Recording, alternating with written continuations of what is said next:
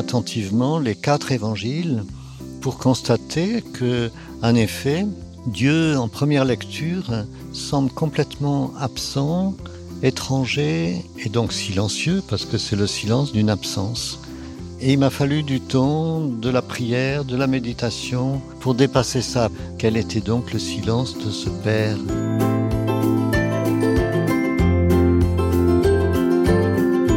Quel est donc le silence de ce père? Et oui, Daniel Bourguet n'est pas le seul à se poser cette question. Bonjour et bienvenue dans cette émission spéciale Pâques proposée par Radio Réveil.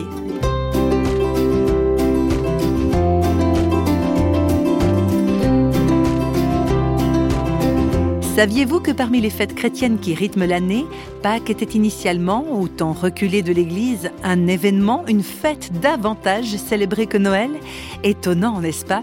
Noël, c'est une naissance, ce sont les cadeaux, le don de Dieu aux hommes, alors que Pâques, c'est une crucifixion, un Dieu qui semble abandonner son Fils. Oui, vraiment, le silence de Dieu semble assourdissant à la passion.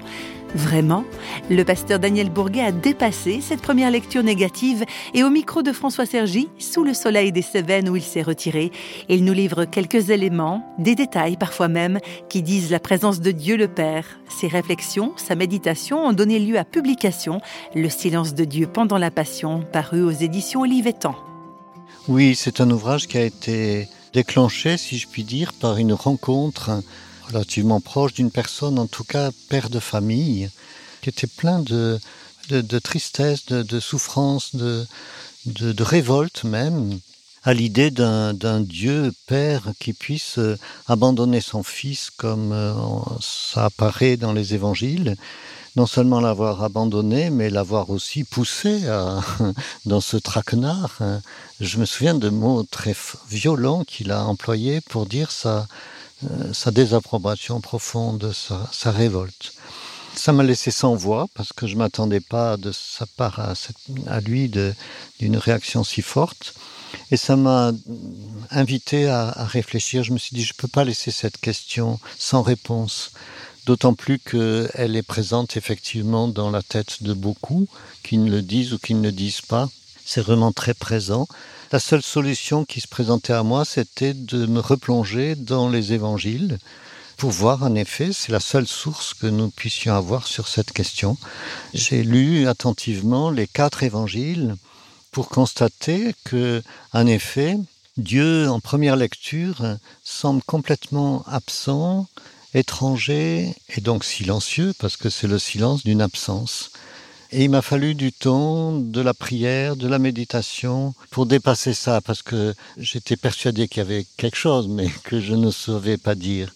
Donc j'ai repris attentivement ces quatre évangiles et à travers des détails, parfois très légers, j'ai pu effectivement découvrir un Dieu très présent, effectivement silencieux, mais le silence d'un présent n'a rien à voir avec le silence d'un absent. Et donc c'est ce silence d'un présent que je me suis efforcé de creuser pour en percevoir, si possible, le poids, la profondeur. Les silences sont multiples dans, dans une vie humaine et sur la Terre. Et il y a des silences, chacun avec sa caractéristique. Quel était donc le silence de ce Père?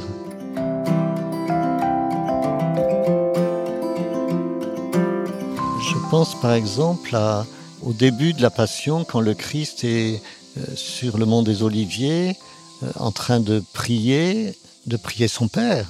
Et c'est en toutes lettres, Père, éloigne de moi cette coupe. Cette coupe, c'est la mort qui s'approche. Et cette prière résonne euh, dans le silence, et le Père ne répond pas avec des mots. L'évangile de Marc, l'évangile de Matthieu nous laisse dans cette désagréable impression d'un père qui n'a pas entendu ou qui est trop loin. Et dans l'évangile de Luc, c'est tout autre chose. Il y a quelque chose de surprenant, très discret, en un seul verset, mais euh, extraordinaire. Au moment où Jésus s'adresse à son Père, Luc nous dit, un ange est apparu. Et un ange envoyé du ciel, dit-il, donc envoyé par le Père. L'ange ici représente euh, donc le Père, la présence du Père. Et ce qui est très curieux aussi, c'est que ce, cet ange ne dit rien. c'est exceptionnel parce que dans la Bible, les anges ont toujours un message. C'est le sens même du mot ange en grec, c'est le porteur d'un message. Celui-là n'en a pas. À Noël, l'ange a un message, à la résurrection, l'ange a un message, à l'ascension, l'ange a un message, dans beaucoup d'autres passages. Et ici, il ne dit rien. Il se tait et il apparaît. Et Luc nous dit, son apparition a fortifié le Christ. Et ça, je trouve extraordinaire. Le Fils, donc, a, vu cet ange, et simplement de le voir, ça lui a suffi. Il s'est dit, là, mon Père est là. Mon Père euh, ne m'a pas abandonné. Et simplement voir, ça fortifie, comme ça nous arrive de voir quelqu'un et d'être fortifié par la présence, même si ce quelqu'un ne dit rien. Oh, ça, c'est avant la croix avant voilà. la crucifixion. Oui. Est-ce qu'au moment, euh, au moment ultime, Dieu est encore là? Oui, oui, oui. Il y a d'autres signes très discrets. Et je suis étonné de ce caractère discret. Je crois que c'est. Pourquoi, oui? Oui, il me semble que cette discrétion tient à, ce qu'on pourrait appeler la pudeur de Dieu. Vous avez écrit un ouvrage hein, là-dessus. J'ai écrit en effet un, un ouvrage où l'amour profond entre deux personnes peut être très pudique. Et, c'est ce que je constate entre le Père et le Fils. Le Père est très pudique dans, son amour. Et donc les, les, évangélistes qui le rapportent le font de manière très discrète pour respecter cette pudeur. Donc euh, voilà, il y a ce caractère d'un silence pudique, mais qui est d'une présence extraordinaire. L'ouvrage de Daniel Bourguet donne à voir, à retrouver dans les évangiles bien des détails et des signes de la présence de Dieu au moment de la Passion.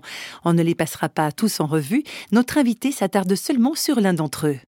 Juste après la mort du Christ, à la fin de quelques heures après, un homme apparaît, un inconnu total pour les évangiles. Il n'est jamais apparu et ensuite il va disparaître. C'est un homme un peu mystérieux qui vient d'un village d'Arimathée qui est inconnu par ailleurs et qui va au pied de la croix ne rien dire. Il se contente de faire des gestes et des gestes qui sont étonnants parce qu'il les fait tout seul. Il descend le Christ de la croix. Pour descendre quelqu'un d'une croix, c'est pas évident. Il l'enveloppe d'un linceul et il le dépose dans un tombeau. Tous ces gestes seuls alors qu'il y a des gens présents. Il y a en particulier des femmes qui sont signalées par le, les évangélistes. Ces femmes sont comme paralysées, ne disent rien, ne font rien et laissent Joseph euh, agir euh, tout seul pour faire quelque chose qui est inutile. À la fin, même il roule à lui tout seul la pierre du tombeau, ce qui est surhumain. Et je me suis rendu compte que finalement, ce Joseph inconnu qui vient là, c'est une, une représentation du Père. C'est une manière de nous dire, voilà, mystérieusement, à travers cet homme, Dieu le Père est là, tout en silence, bien sûr. Et ce silence de cette présence est d'une immense compassion, d'un amour infini. Et heureusement pour nous, les évangélistes ont su très discrètement évoquer, simplement évoquer, je crois que c'est beau de pas aller plus loin, Moi, je fais un peu plus là en vous le disant, mais je crois qu'il faut rester dans l'évocation d'un mystère qui est un mystère d'amour euh, infini et qui nous dépasse euh, complètement.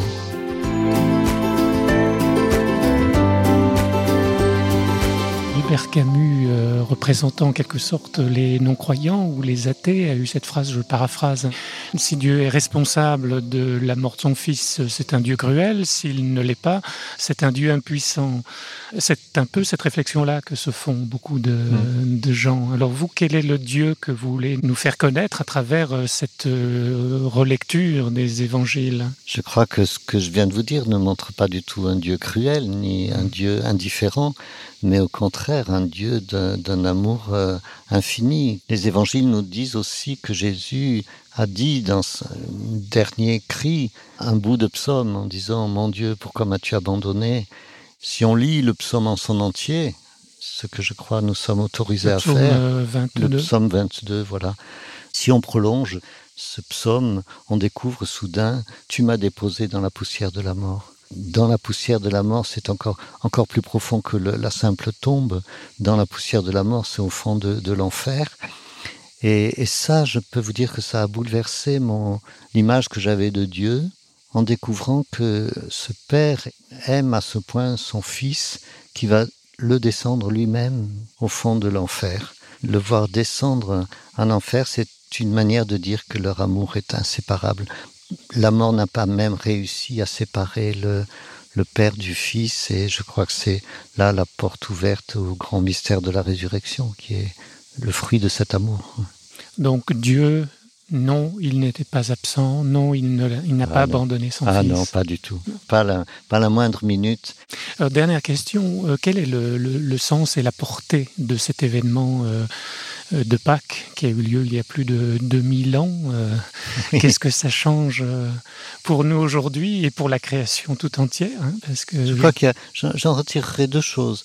D'abord, il y a cette porte ouverte sur la résurrection et donc que la mort est dépassée. C'est fantastique de se dire la mort n'est pas le dernier mot. Et ce que je retire aussi de ces textes, c'est que cet amour déployé en silence pour son fils, c'est le même amour pour chacun de nous. Nous sommes aussi des enfants de Dieu. Nous sommes aussi aimés par lui et, de découvrir soudain que son silence qui nous gêne parfois, qui nous interroge, qui nous blesse, qui peut nous révolter, tout d'un coup s'éclaire, autant pour nous que pour le Christ, c'est un silence d'une présence infinie, d'un amour infini qui est plus fort que toute la puissance de la mort. Daniel Bourguet, merci. Avec plaisir. My hands reach for you. I feel you moving.